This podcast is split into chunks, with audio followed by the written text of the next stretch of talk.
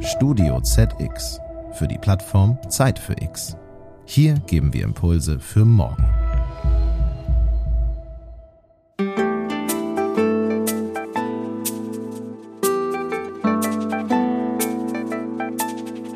Einen muss man sagen, ist natürlich das nachhaltigste Gebäude das, was nicht gebaut wurde. Insofern wäre der erste Ansatz also einen bestimmten Flächenbedarf, den ich habe und den ich versuche durch meinen Neubau zu befriedigen, anderweitig zu befriedigen. Der zweite Hebel ist, den Materialbedarf zu reduzieren. Also zum Beispiel, indem ich verzichtbare Bauteile eliminiere, das Design vereinfache, und den Flächenbedarf, aber auch die Traglast auf das Nötige reduziere. Und es ist tatsächlich erstaunlich, was man da alles schon wegstreichen kann in vielen Fällen.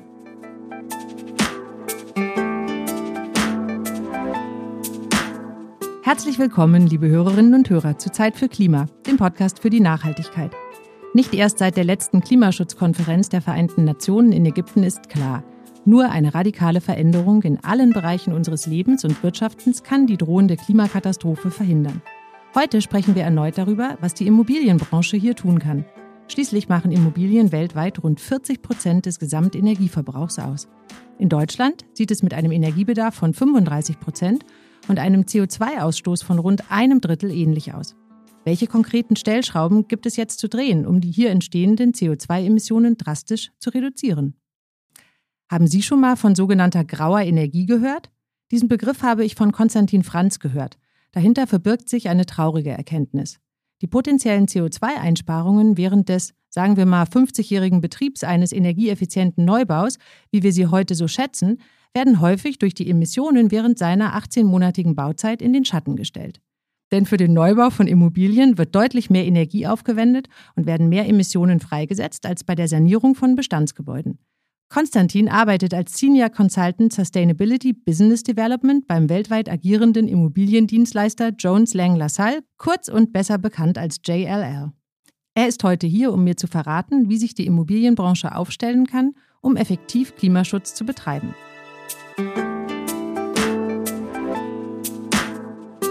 Zeit für Klima, ein Podcast für die Nachhaltigkeit.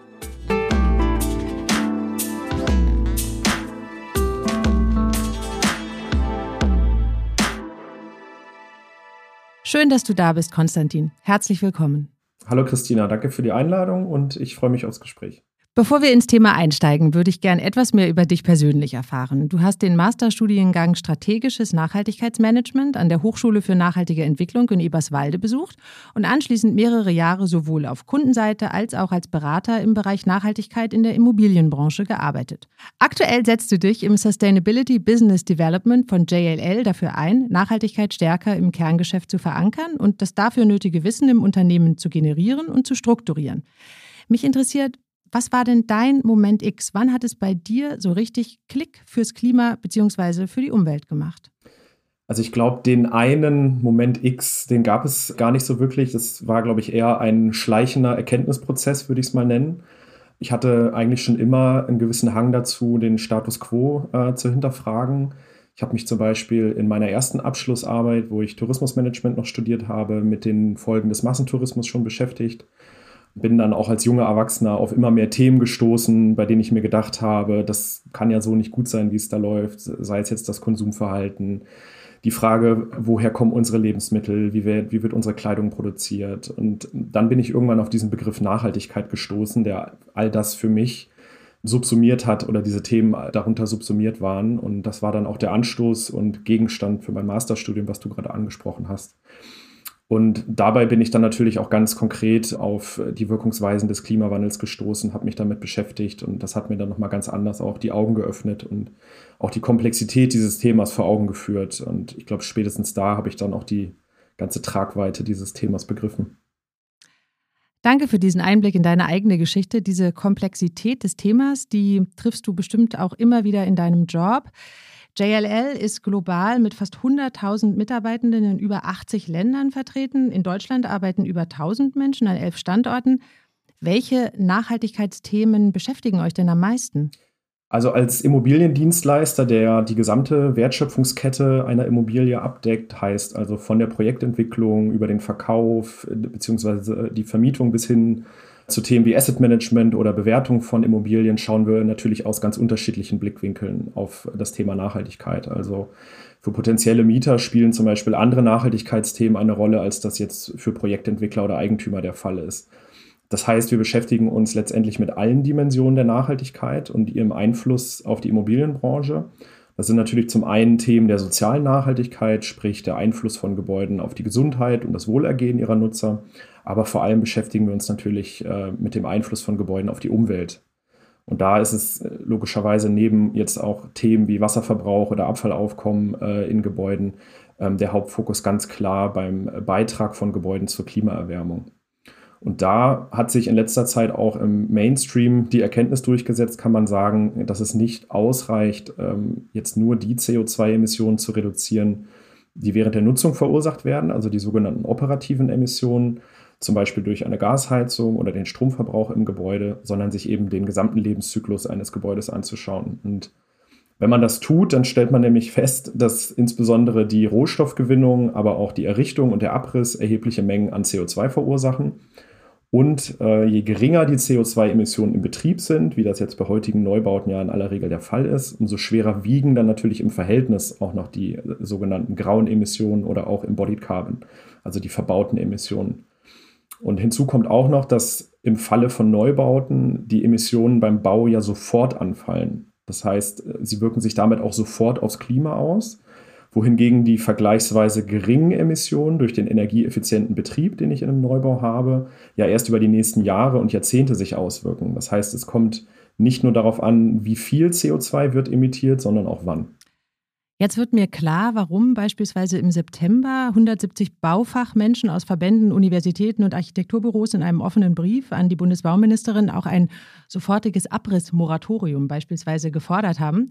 Ich habe das mal recherchiert. Beim Abriss fallen in Deutschland jährlich rund 230 Millionen Tonnen, diese Zahl muss man sich einmal vergegenwärtigen, Bauschutt an. Und das sind 55 Prozent der gesamten Abfallmenge. Fast 600 Millionen Tonnen nicht erneuerbarer Rohstoffe kommen beim Neubau zum Einsatz. Und gut ein Drittel aller Treibhausgasemissionen eines Gebäudes entsteht bei seiner Herstellung und Errichtung, also vor seiner Nutzung, genau wie du es gesagt hast. Wie lässt sich also dieses gigantische Einsparpotenzial, das hier besteht, bergen? Also dazu gibt es verschiedenste oder verschiedene Ansatzpunkte. Zum einen muss man sagen, ist natürlich das nachhaltigste Gebäude das, was nicht gebaut wurde. Insofern wäre der erste Ansatz also einen bestimmten Flächenbedarf, den ich habe und den ich versuche durch meinen Neubau zu befriedigen, anderweitig zu befriedigen. Heißt also in Form von bestehenden Gebäuden und gegebenenfalls auch durch Umnutzung eines Bestandsgebäudes. Das heißt, wenn es für meinen Flächenbedarf kein Gebäude gibt an dem Standort, den ich suche, dann gibt es natürlich auch die Möglichkeit, bestehende Gebäude umzu, umzunutzen oder redevelopen, wie man auch sagt.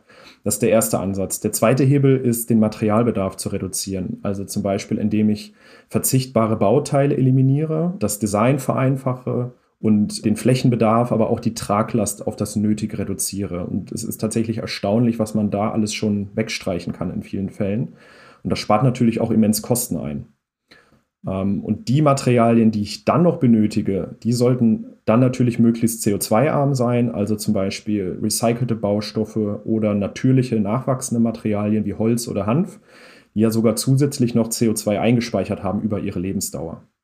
Und dann gibt es noch weitere Hebel, zum Beispiel die Langlebigkeit der Materialien und der Gebäudetechnik ähm, zu äh, verlängern, denn auch ein häufiger Austausch treibt natürlich die CO2-Emissionen über die Lebensdauer hinweg nach oben.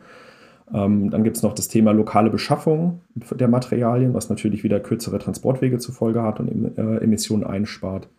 Und dann letztlich auch wiederum die Recyclingfähigkeit der Materialien, um eine Wiederverwendung zu ermöglichen, was dann wieder an anderer Stelle den Bedarf an Rohstoffen vermindert, die ich sonst neu beschaffen müsste. Und bei, wichtig ist bei dem allen halt, sich möglichst früh im Prozess, im Prozess Gedanken über diese Themen zu machen, denn am Anfang, wie ich ja gerade gesagt habe, ist das Einsparpotenzial einfach am größten. Und wenn die Planungen bereits abgeschlossen sind und ich mich erst dann mit dem Thema beschäftige, dann habe ich viele Einsparpotenziale halt bereits verspielt. Jetzt hast du eben gesagt, was man machen kann und du hast vorher gesagt, das Thema sei jetzt im Mainstream angekommen. Anfang November erhielt das Duo Anne Lacaton und Jean-Philippe Vassal den großen Preis des Bundesdeutscher Architekten. Die beiden gelten als Pioniere des nachhaltigen Umbauens, das Bestehendes schätzt und Altbauten wiederverwendet. Ich habe da noch mal ein paar Zahlen. In Europa wurden 90 Prozent der Gebäude vor 1990 und 40 Prozent sogar vor 1960 gebaut. Studien haben gezeigt, dass durch Sanierungen 70 Prozent weniger Emissionen ausgestoßen werden als bei Neubauten, wenn man die zuvor erwähnten grauen Emissionen einrechnet. Diese sogenannte graue Energie wird bei der Bewertung jedoch bislang nicht berücksichtigt. Und unter anderem wird immer wieder gesagt, dass es sehr schwierig sei, die diesbezüglichen Daten zu erheben. Wie kommt man denn dann an die Daten? Ich stelle mir diese Bilanzierung von sogenannten grauen Emissionen total schwierig vor. Wie müsste man also konkret vorgehen, um die CO2-Emissionen einer Immobilie über ihre gesamte Lebensdauer zu berechnen? Beim Bau ist ja total unklar, wie lange sie im Betrieb sein wird. Also bei Neubauten ist das Thema Daten eigentlich gar nicht das große Problem, denn dann sollten ja die Informationen über die Menge und die Art der verbauten Materialien ja eigentlich vorliegen. Und äh, hier hat die Digitalisierung auch schon einiges in Bewegung gesetzt, muss man sagen. Stichwort Gebäude, Ressourcenpass, der ja aktuell in der Diskussion ist, oder auch BIM-Modelle, also Building Information Modeling, das letztendlich eine digitale Planung des Gebäudes ist. Das ähm, ermöglicht mir natürlich auf digitale Art und Weise diese Materialien ähm, sukzessive während der Planung zu erfassen und äh, dann letztendlich auch zu nutzen für diese CO2-Bilanzierung. Problematisch ist das vor allem bei Bestandsgebäuden, denn um hier zu ermitteln, wie viele graue Emissionen in einem Gebäude stecken, äh, müsste man entweder sehr aufwendig versuchen nachzuvollziehen, was für Materialien hier verbaut wurden, oder halt eben annahmenbasiert vorgehen. Und grundsätzlich ist diese Vorgehensweise bei der Bilanzierung der CO2-Emissionen eines Gebäudes relativ standardisiert und auch in einer DIN-Norm definiert. Und diese Bilanz teilt sich auf in vier Hauptmodule, nämlich einmal die Produktphase, das sind dann Themen wie Rohstoffgewinnung und die Materialherstellung. Dann habe ich die Errichtungsphase, also der Transport zur Baustelle und die Bauprozesse dann auf der Baustelle die Nutzungsphase und da eben neben den betrieblichen Emissionen, was ja aktuell so der Fokus war bislang, eben jene Emissionen aus der Wartung und der Sanierung des Gebäudes und dann letztendlich die sogenannte End-of-Life-Phase, also der Abriss des Gebäudes, Abtransport der Abfälle und gegebenenfalls Weiterverarbeitung. Das sind diese ähm, Module, die man sich dann anschaut bei so einer CO2-Bilanzierung. Und ich hatte ja eingangs schon erwähnt, dass eine ganz wichtige Information für diese Bilanzierung die der eingesetzten Materialien ist. Nehmen wir zum Beispiel mal Ziegelsteine. Ich muss zum einen wissen, wie viele Ziegelsteine einer Art ich habe und vor allem welche. Denn je nachdem, wie diese produziert wurden und beschaffen sind, unterscheiden sich eben auch die CO2-Emissionen, die über die Lebensdauer verursacht werden. Und diese Informationen werden in sogenannten EPDs festgehalten, Environmental Product Declarations oder Umweltproduktdeklarationen. Und diese veröffentlichen die Hersteller des jeweiligen Baumaterials und sind eine Art ja, Ökobilanz auf Produktebene. Und in frühen Planungsphasen, wenn ich die konkrete Materialwahl äh, oder wenn die, wenn die konkrete Materialwahl noch nicht feststeht, ähm, kann man hier natürlich auch mit generischen Durchschnittswerten rechnen. Da gibt es dann verschiedene Datenbanken für. Und aus diesen Informationen, also Materialien und ein paar weiteren, zum Beispiel Energieverbrauch auf der Baustelle oder halt die Transportwege von Baustoffen, kann ich dann eigentlich eine ziemlich robuste CO2-Bilanz für ein Gebäude erstellen und letztlich vor allem auch die Reduktionspotenziale identifizieren. Jetzt hast du gerade diesen Begriff verwandt, der ja fast ein bisschen traurig klingt, End of Life. Und diesem End of Life eines Gebäudes, dem will man ja eigentlich vorbeugen oder ihn zumindest weiter nach hinten verschieben. Hast du ein Beispiel für einen gelungenen Umbau, der ein Gebäude vor dem Totalabriss bewahrt hat und so jede Menge CO2 gespart hat? Ja, also in den vergangenen Jahren gibt es erfreulicherweise immer mehr von solchen Beispielen. Es gibt zum Beispiel eins aus London vom Entwickler Landsec, der aufgrund seiner CO2-Ziele äh, von seinen ursprünglichen Plänen, ein Gebäude abzureißen und neu zu bauen, äh, tatsächlich Abstand genommen hatte und stattdessen das Gebäude von 1962 innen komplett saniert hat, die Fassade erneuert hat und alle Fenster ausgetauscht hat und damit halt nicht nur das Gebäude im Betrieb effizienter gemacht hat und ihm auch nach 60 Jahren neues Leben eingehaucht hat, sondern vor allem die grauen Emissionen um zwei Drittel reduziert hat gegenüber einem Abriss- und Neubauszenario. Und man muss auch sagen, optisch kann das Gebäude auch locker mit einem Neubau mithalten. Das ist also alles andere als eine Kompromisslösung gewesen. Ein weiteres Beispiel ist das Hutmacherhaus in der Berliner City West am Hardenbergplatz. Auch, äh, auch dieses Gebäude aus den 50er Jahren sollte eigentlich abgerissen werden und an gleicher Stelle ein Neubau entstehen, wie in so vielen Fällen. Und äh, die Entscheidung dagegen ist allerdings vor allem dem Landesdenkmalamt zu verdanken. Und jetzt ist es so, dass das Gebäude kernsaniert und modernisiert wird und das sogar unter Berücksichtigung von Kreislaufwirtschaftsaspekten. Was heißt das? Es wird also vorab eine Analyse durchgeführt, welche Materialien, die aktuell in dem Gebäude drinstecken, ähm, können für die Sanierung wiederverwendet werden Und äh, das würde natürlich nicht nur die aus Klimasicht ohnehin günstigere Sanierung noch CO2-ärmer gestalten, sondern auch äh, eben Abfall vermeiden. Das hattest du ja vorhin auch schon angesprochen, die großen Abfallmengen. Apropos Materialien, da muss ich tatsächlich mal nachfragen. Beton gilt als weltweit wichtigster Baustoff und der besteht nun mal aus Kies, Sand, Wasser und Zement. Und dabei ist, wenn ich das richtig verstehe, vor allem Zement das Problem, denn seine Herstellung ist extrem energieintensiv. Auch das habe ich recherchiert. Weltweit fallen bei der Zementherstellung jährlich 2,8 Milliarden Tonnen CO2 an, also fast 8 Prozent der Gesamtemissionen. Aber darüber hinaus gibt es ja auch noch viel mehr Emissionen. Wem werden denn diese ganzen Emissionen zugeordnet, die beim Bau entstehen? Beispielsweise diejenigen der Materialien, die verwendet werden oder der Strom, der verbraucht wird? Also die Frage kann man jetzt auf zwei Arten verstehen, nämlich einmal, wem die Emissionen CO2-bilanzierungstechnisch zugeordnet werden und dann auf welchen Teil des Baus die meisten Emissionen entfallen. Zum ersten Punkt, es ist tatsächlich so, dass die CO2-Bilanzierung in Deutschland, die auch Grundlage für die Klimagesetzgebung und die CO2-Reduktionsziele in den einzelnen Sektoren ist, auf dem Quellprinzip basiert, also der Frage, woher kommen die Emissionen. Das führt dann dazu, dass die Emissionen durch den Bau von Gebäuden tatsächlich der Industrie zugerechnet werden und nicht dem Gebäudesektor. Und die Emissionen durch den Stromverbrauch von Gebäuden oder Fernwärme werden wiederum der Energiewirtschaft zugeordnet. Und lediglich die Wärme, die direkt in Gebäuden erzeugt wird, durch Gas- oder Ölheizung, wird dem Gebäudesektor zugerechnet. Und das bringt natürlich gewisse Nachteile mit sich, weshalb es empfehlenswert wäre, hier zusätzlich das Verursacherprinzip anzuwenden. Also nicht nur zu schauen, woher kommen die Emissionen, sondern wer hat sie letztendlich am Anfang verursacht, ja? Und, und wo muss ich dann auch ansetzen, um sie zu reduzieren. Dann hattest du das Thema der Materialien äh, und hier vor allem Zement angesprochen. Also ja, Zement ist sicherlich eines der, wenn nicht das CO2-intensivste Baumaterial. Und zwar nicht nur aufgrund der energieintensiven Herstellung, sondern weil tatsächlich bei der Herstellung aufgrund von chemischen Prozessen auch direkt CO2-Emissionen entstehen. Das heißt, diese Emissionen kann man gar nicht durch ein reines Umstellen auf CO2-neutrale Energieversorgung lösen.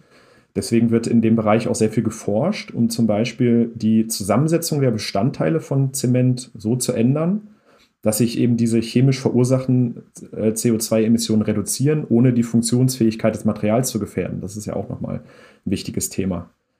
Ähm, und dann gibt es noch andere Wege zur, zur CO2-Reduktion bei der Zementherstellung, ähm, zum Beispiel CO2-Abscheidung und Speicherung, wobei diese Methoden äh, tatsächlich umstritten sind.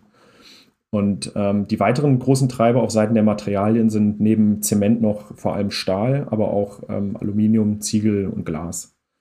Und dann kann man sich auch noch die Verteilung auf die Bauteile anschauen. Ähm, dann sieht man, dass über die Hälfte der CO2-Emissionen durch das Fundament und den Hochbau, also Außenwände, Decken und so weiter, verursacht werden. Und wenn man diese Bauteile beim Redevelopment erhalten kann, dann hat man schon einen sehr großen Teil der CO2-Emissionen eingespart, nämlich in aller Regel circa die Hälfte schon mal mindestens. Ein weiterer großer Bereich, der oft übersehen wird, ist neben der Phase der Errichtung und des Betriebs eines Gebäudes die Sanierung während der Nutzungsphase. Denn auch hier werden ja Materialien eingesetzt, Bauteile ausgetauscht und so weiter. Und in wenigen Fällen kann es also sogar aus Klimasicht tatsächlich sinnvoller sein, das Gebäude abzureißen und neu zu bauen, weil zum Beispiel die Sanierung so aufwendig wäre, dass sie Unmengen an CO2 verschlingen würde, die dann im Betrieb durch die Modernisierung gar nicht mehr eingespart werden können. Also hier muss man tatsächlich dann abwägen, ob das Gebäude langfristig energieeffizient betrieben werden kann. Aber in den allermeisten Fällen ist es tatsächlich schon so, dass die Sanierung aus CO2-Sicht die bessere Variante wäre. Das interessiert mich natürlich brennend, wie so eine Abwägung dann funktioniert. Wenn ich es richtig verstanden habe, dann beratet ihr eure Kunden dahingehend, dass sie ihren eigenen CO2-Ausstoß verringern können. Und wie du gerade ausgeführt hast, gibt es da natürlich verschiedene Möglichkeiten oder verschiedene Wege, wie man vorgehen kann. Was genau ist denn Gegenstand einer solchen Beratung? Wie muss ich mir das vorstellen? Also das kommt natürlich ganz auf den konkreten Fall an, aber es lässt sich eigentlich im Wesentlichen in drei grobe Fälle einteilen. Das erste ist die Beratung beim konkreten Neubauprojekt. Ja, ich hatte ja vorhin schon erwähnt, was die größten Hebel sind, um dort graue Energie zu reduzieren. Und das sind natürlich dann alles Bereiche, in denen wir unsere Kunden beraten können. Also angefangen bei der Frage des Flächen- und damit Materialbedarfs, der erste Schritt wäre, ähm, über die Auswahl der Materialien dann bis hin zu Fragen der Wiederverwendbarkeit. Und das zweite ist die Beratung im Bestand. Das ist das Szenario, was wir jetzt gerade auch kurz angesprochen hatten. Und ähm, hier geht es natürlich bei unseren Kunden in erster Linie um die operativen Emissionen, denn da ist das Gebäude ja schon gebaut. Ähm, in dem Fall beraten wir dann unsere Kunden, wie sie ihr Gebäude oder ihr Gebäudeportfolio langfristig klimaneutral gestalten können. Aber auch bei der Frage der Sanierung, wie ich gerade angesprochen hatte, ähm, hin zur Klimaneutralität, sollten graue Emissionen natürlich mitgedacht werden. Ähm, denn wie gesagt, es kann halt auch passieren, dass die Sanierung am Ende mehr Emissionen verursacht, als sie auf die Restlaufzeit des Gebäudes einspart. Das wäre natürlich eine fatale Fehlplanung aus Klimasicht. Deswegen macht es absolut Sinn, ähm, sich äh, nicht nur anzuschauen, welche Maßnahmen muss ich umsetzen, um im Gebäude jetzt klimaneutral im Betrieb zu sein, sondern welche Emissionen werden jetzt durch diese Sanierungsmaßnahmen auch emittiert und spart das genug ein auf die Restlaufzeit des Gebäudes, um diese Emissionen zu rechtfertigen. Letztendlich ist es eine Rechenaufgabe. Und drittens beraten wir natürlich auch auf strategisch-organisatorischer Ebene zu dieser Frage. Also was muss ich zum Beispiel als Projektentwickler an meinen Prozessen und an meiner Strategie ändern, um graue Emissionen zu reduzieren? Da sprechen wir dann nicht von einem konkreten Bauprojekt, sondern von einem ja, Integrieren dieses strategischen Themas in die Gesamtstrategie des Unternehmens. Dieses Thema muss ja dann nicht nur in die Gesamtstrategie eines Unternehmens integriert werden, sondern hat natürlich auch Konsequenzen auf die Rechtslage. Die neue Taxonomieverordnung der EU legt eine Lebenszyklusanalyse als Nachhaltigkeitskriterium für Neubauten fest und unterliegt gewissen Kriterien der Kreislaufwirtschaft. Was genau steckt denn dahinter? Also ich glaube, alleine über diese Frage könnte man wahrscheinlich einen ganzen Podcast machen. Also die EU-Taxonomieverordnung ist sicherlich ein Baustein hin zu weniger grauen Emissionen und mehr Kreislaufwirtschaft in der Immobilienbranche. Das kann man schon festhalten. In den Kriterien, die bislang definiert wurden in der Taxonomieverordnung, das ist tatsächlich für erst für zwei der sechs Umweltziele, die dort definiert wurden, der Fall eben in diesen Kriterien ist festgehalten, wie du es gerade schon gesagt hast, dass für Neubauten, um halt taxonomiekonform zu sein, das Treibhausgaspotenzial über den Lebenszyklus berechnet und offengelegt werden muss, sofern die Gebäude mehr als 5000 Quadratmeter Fläche haben. Hier sind aber noch keine Grenzwerte definiert. Das heißt, es geht erstmal nur darum, dass man das berechnen und offenlegen muss auf Nachfrage. Auch ist festgehalten, dass zum Beispiel 70 Prozent der anfallenden Bau- und Abbruchabfälle fürs Recycling vorbereitet werden müssen, also recycelbar sind letztendlich. Und dann zum Jahreswechsel werden dann hier in der EU-Taxonomieverordnung auch noch weitere Kriterien definiert, äh, mit dem Ziel, auch in der Immobilienbranche zu einer Kreislaufwirtschaft zu gelangen. Allerdings ist die Einhaltung der Taxonomiekriterien aktuell nicht verpflichtend. Das ist natürlich ein Problem, denn die Taxonomie bildet eigentlich nur in Anführungszeichen einen einheitlichen Klassifizierungsrahmen, was Nachhaltigkeit in verschiedenen Branchen bedeutet. Es ist nicht so, dass die Unternehmen sich zwingend daran halten müssen, wenn sie das nicht wollen. Ähm, zusätzlich haben wir in Deutschland äh, ja auch noch andere Gesetze, die in dem Bereich gewisse Dinge regeln, wie zum Beispiel das Kreislaufwirtschaftsgesetz, was halt auch bereits grundlegende Verfahrensweisen zur Vermeidung und Reduktion von Abfällen vorgibt. Allerdings muss man schon festhalten, dass der aktuelle Rechtsrahmen noch nicht weit genug reicht, um hier wirklich eine nennenswerte Minderung von grauen Emissionen herbeizuführen. Und da sind andere Länder tatsächlich weiter, wie zum Beispiel Frankreich, Niederlande oder auch die nordischen Länder. Ähm, zum Beispiel muss in Frankreich seit diesem Jahr, also seit 2022, für einen Bauantrag eine Berechnung der Lebenszyklusemission vorgelegt werden. Und es gibt auch Grenzwerte, und die sinken auch noch sukzessive mit der Zeit, was natürlich auch Sinn macht, ne? dass man die Ambitionen da auch immer weiter ähm, nach oben schraubt. Und das übt dann natürlich nochmal einen ganz anderen Veränderungsdruck auf die Branche aus, sich wirklich fundiert mit diesem Thema auseinanderzusetzen. Lass uns trotzdem noch mal von Frankreich nach Deutschland blicken. Die aktuelle Bundesregierung hatte in ihrem Koalitionsvertrag einen digitalen Gebäuderessourcenpass angekündigt. Dieser orientierte sich an der Idee des bereits erfolgreich etablierten Energieausweises. Individuell für jedes Gebäude sollen die wesentlichen Informationen rund um den Ressourcenverbrauch, die Klimawirkung und die Kreislauffähigkeit transparent angegeben werden. Wie sieht es da aus? Genau, also die äh, Deutsche Gesellschaft für nachhaltiges Bauen, DGNB, hat hier auch bereits einen Entwurf entwickelt zu diesem Gebäuderessourcenpass und das ist auch total sinnvoll, denn eine Einführung von einem solchen Gebäuderessourcenpass würde ähm, ganz viel Transparenz schaffen. Zum einen darüber, welche Gebäude wie CO2-arm konzipiert wurden und damit eben entsprechend dem Markt auch die Möglichkeit geben, darauf zu reagieren und solche Gebäude zum Beispiel beim Ankauf oder der Anmietung bevorzugt zu behandeln. Äh, denn aktuell ist das einfach nicht, nicht offengelegt und ähm, äh, halt nicht transparent.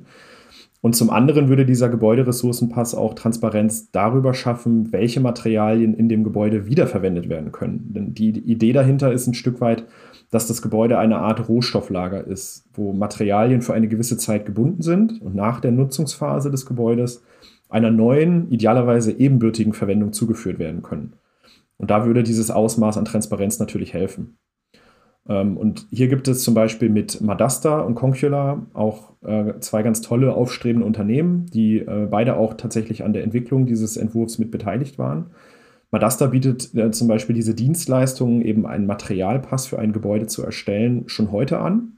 Hier werden dann die verbauten Materialien, äh, hier werden die verbauten Materialien zum Beispiel auch mit einem finanziellen Wert versehen, was die Idee dieses ähm, Gebäudes als Materiallager auch, auch widerspiegelt. Also was sind die Materialien denn tatsächlich auch wert, die ich da an meinem Gebäude habe. Ne? Und es ist nicht nur Abfall, ein Bauschutt, der zum Lebenszyklusende dann äh, vorliegt.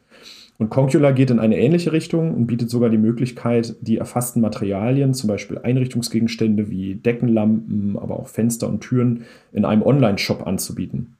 Das spart nicht nur Entsorgungskosten, sondern führt die Materialien auch einer neuen, gleichwertigen Nutzung zu, anstatt halt vernichtet zu werden oder downgecycelt zu werden, also einer minderwertigeren Nutzung zuzuführen.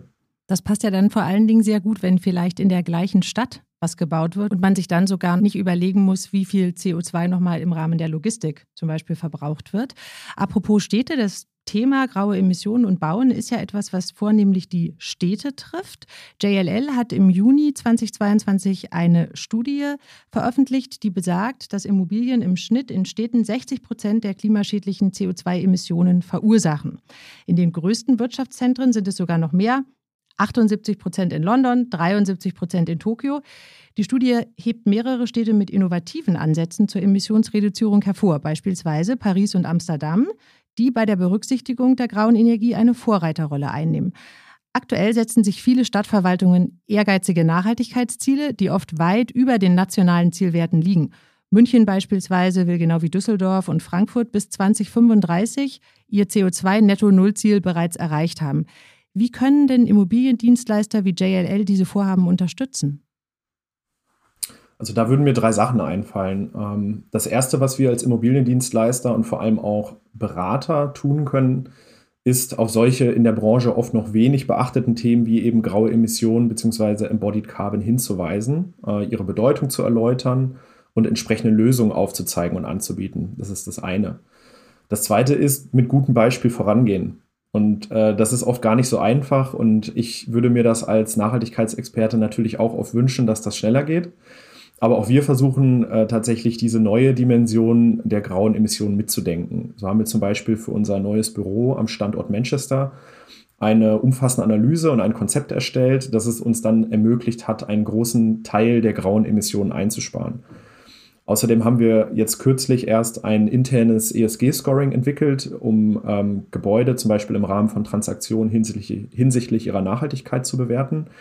Und hier haben wir für Neubauten einen Malus integriert, um eben nicht Gefahr zu laufen, Gebäude aus Nachhaltigkeitssicht nur deswegen positiver zu bewerten, weil sie energieeffizient im Betrieb sind. Und das Dritte, was wir als Immobiliendienstleister tun können, ist die verschiedenen Akteure, gerade im Kontext der Stadtentwicklung, was du gerade angesprochen hattest, an einen Tisch zu bringen. Denn eine der größten Herausforderungen ist sicherlich die Fragmentierung der verschiedenen Akteure im Lebenszyklus von Immobilien. Und je früher wir also dafür sorgen, dass noch vor Design und Planung alle Blickwinkel und Bedürfnisse und Zielsetzungen transparent gemacht werden und man dann als interdisziplinäres Team tatsächlich Quartiersentwicklung angeht, desto höher ist die Chance, Optimierungspotenziale zu identifizieren. Und das tatsächlich auch im Bereich Embodied Carbon, zum Beispiel, wie du gerade gesagt hast, indem man die lokale Wiederverwendung von Materialien, die bei Gebäuden, die am Ende ihres Lebenszyklus angelangt sind, direkt mitdenkt. Oder indem man Quartierslösungen für Energiesysteme findet, anstatt Lösungen immer nur auf Einzelobjektebene umzusetzen. Konstantin, beim Bauen werden dicke Bretter gebohrt. Ähm, ich hoffe mal, dass du in dein Team etwaige Betonköpfe mit genau den Argumenten, die du uns jetzt genannt hast, davon überzeugen könnt, unser Klima bei Bauvorhaben an die erste Stelle zu rücken. Ich danke dir sehr für das interessante Gespräch. Schön, dass du da warst. Danke dir, hat mir Spaß gemacht. Liebe Hörerinnen und Hörer, wenn Sie mehr über die Nachhaltigkeitsaktivitäten von JLL erfahren möchten, finden Sie viele Infos unter jll.de/nachhaltigkeit. Und wenn Sie mehr zum Thema Nachhaltigkeit von uns hören und lesen möchten, dann abonnieren Sie gerne unseren Newsletter Zeit für Klima. Den Link zur Anmeldung finden Sie in unseren Show Notes. Ich danke Ihnen fürs Zuhören und freue mich aufs nächste Mal. Machen Sie es gut.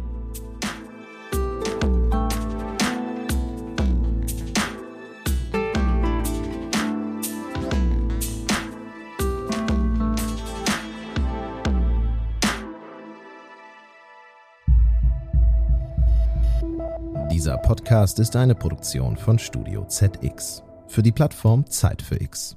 Hier geben wir Impulse für morgen. Sie wollen mehr spannende Podcast-Folgen hören? Dann besuchen Sie uns doch auf zeitfürx.de.